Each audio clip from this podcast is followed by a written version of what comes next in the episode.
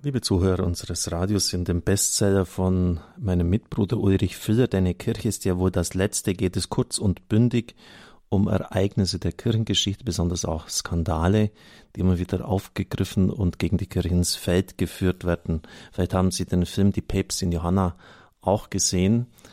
Und auf diesen Fall bin ich schon eingegangen und möchte das heute jetzt nach Möglichkeit zum Abschluss bringen. Es ist erstaunlich, denn hier handelt es sich nicht um eine moderne Erfindung wie bei Dan Browns Roman Das Sakrileg. Er behauptet ja dort, zwischen Christus und Maria Magdalena hätte es eine Liebesbeziehung gegeben. Das ist in keinem einzigen, nicht einmal apokryphen Evangelium so vermerkt worden, also komplett eine Erfindung der heutigen Zeit. Bei der Päpstin Johanna aber ist es anders.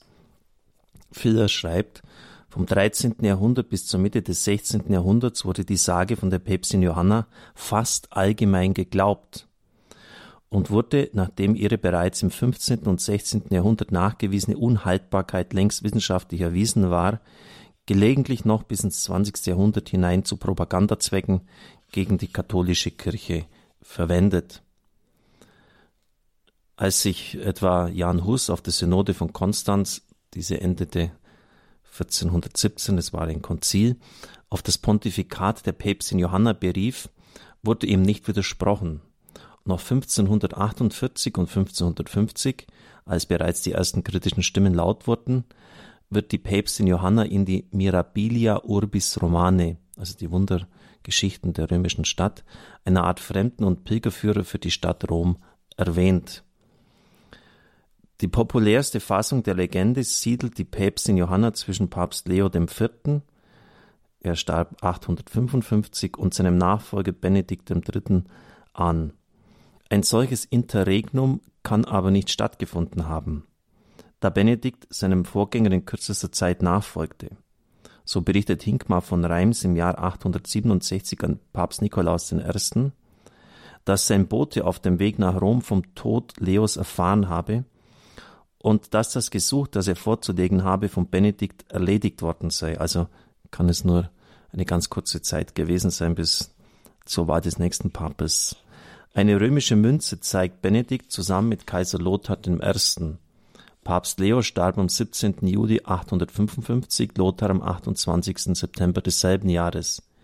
Benedikt muss sein Amt also in der Zwischenzeit angetreten haben. Auch für das 11. Jahrhundert ist die Reihe der Päpste lückenlos nachvollziehbar, kann man es also nirgends unterbringen, diese Geschichte. Dann schreibt Filler sicher zu Recht, historische Romane boomen zurzeit. Auch die Sage von der Päpstin Johanna hat zahlreiche Romanautoren inspiriert. Am bekanntesten ist der Roman Die Päpstin von Donaway Cross. Es ist bezeichnend, dass die Autorin in einem Nachwort behauptet, ihre Geschichte beruhe auf historischen Tatsachen. Ihre Argumentation verdient es näher betrachtet zu werden. Sie ist nämlich ein schönes Beispiel dafür, wie man auflagensteigernde Geschichtsklitterung betreibt, um die katholische Kirche als böses Machtmonster entlarven zu können.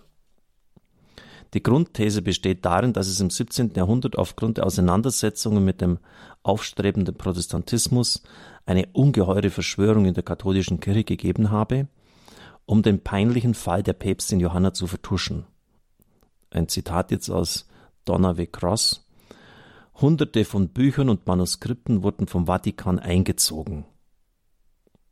Böse, korrupte Prälaten seien ständig damit beschäftigt gewesen, Dokumente zu fälschen und Lügen in Umlauf zu bringen.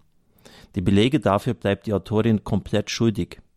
Das ist eine unglaubliche Frechheit eigentlich.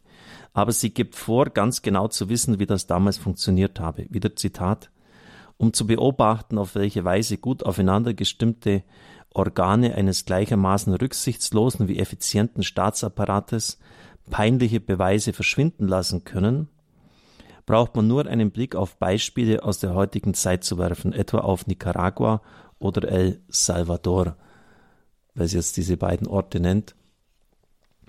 Dort hat die Kirche an vorderster Front für die Armen gekämpft. Der Erzbischof Romero hat in der Zeit der Militärdiktatur in El Salvador immer mehr Farbe bekannt. Daraufhin wurde er am Altar erschossen.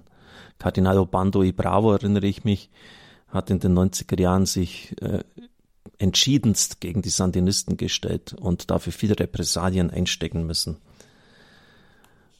Und das kommentiert Filler so, das ist antikatholische Propaganda vom Feinsten. Aber hier kommt ein peinlicher Mangel an Kenntnissen über historische Fakten und Zusammenhänge zum Vorschein. Wenn es Quellen gibt, welche die Autorin nicht ignorieren kann, werden sie einfach mit einer anderen Deutung verglichen, versehen. Es gibt ein altes, bringt ein Beispiel, ein altes Exemplar des Liber Pontificalis. Dies ist die Liste der Päpste, auf der auch die Päpstin Johanna verzeichnet ist. Aber die Eintragung stammt ganz offensichtlich aus späterer Zeit und ist sehr unbeholfen in den Text eingefügt. Bereits der protestantische Historiker Blondel kommt 1647 aufgrund stilistischer und handschriftlicher Untersuchungen zu dem Schluss, dass dieser Eintrag nachträglich eingefügt wurde. Um ihre Argumentation glaubhaft zu machen, dreht Cross diese Tatsache kurzerhand einfach um. Die Einschätzung von Herrn Blondel sei doch rein subjektiv, und auch wenn die Päpstin Johanna nachträglich eingefügt worden sei, so hieße das doch nicht, dass man es mit einer Fälschung zu tun habe. Im Gegenteil. Es müsse so gewesen sein, dass ein späterer Schreiber sich moralisch dazu verpflichtet gefühlt habe, die offizielle Akte zu korrigieren.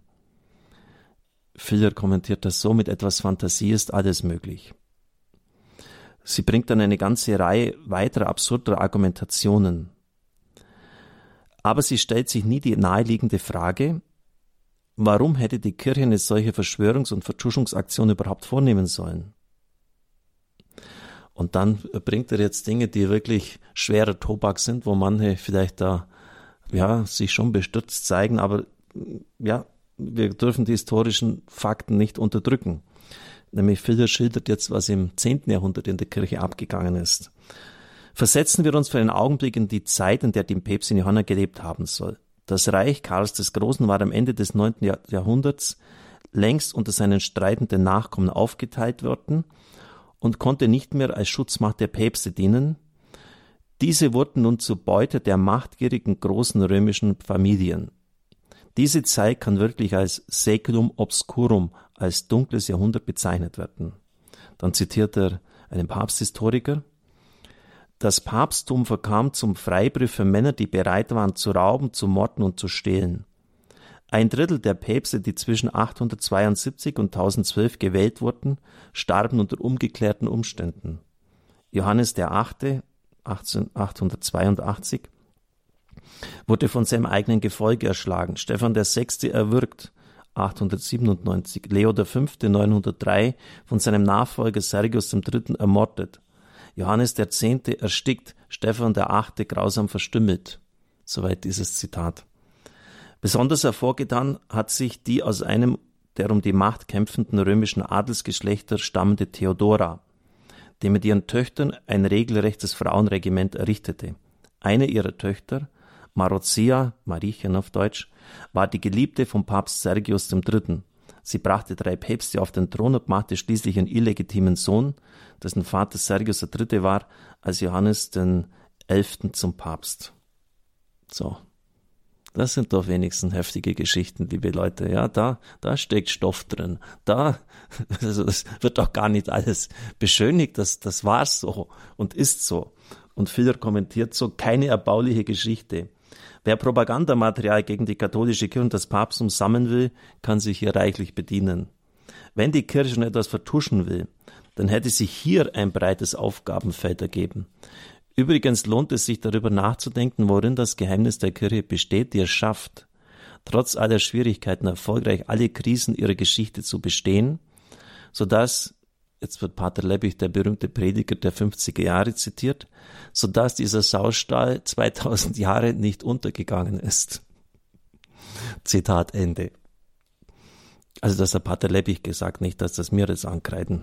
Jedenfalls wird angesichts dieses Sex- und Crime-Jahrhunderts die Sage von der Päpstin Johanna doch schon richtig nett, schreibt Filler.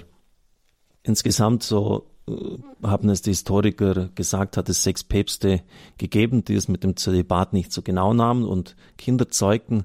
Ich würde jetzt mal sagen, angesichts einer Reihe von fast 260 Päpsten äh, kann man es wirklich sagen, dass das die Ausnahme war und es hat tatsächlich solche dunklen Zeiten in der Kirche gegeben, aber beileibe nicht nur.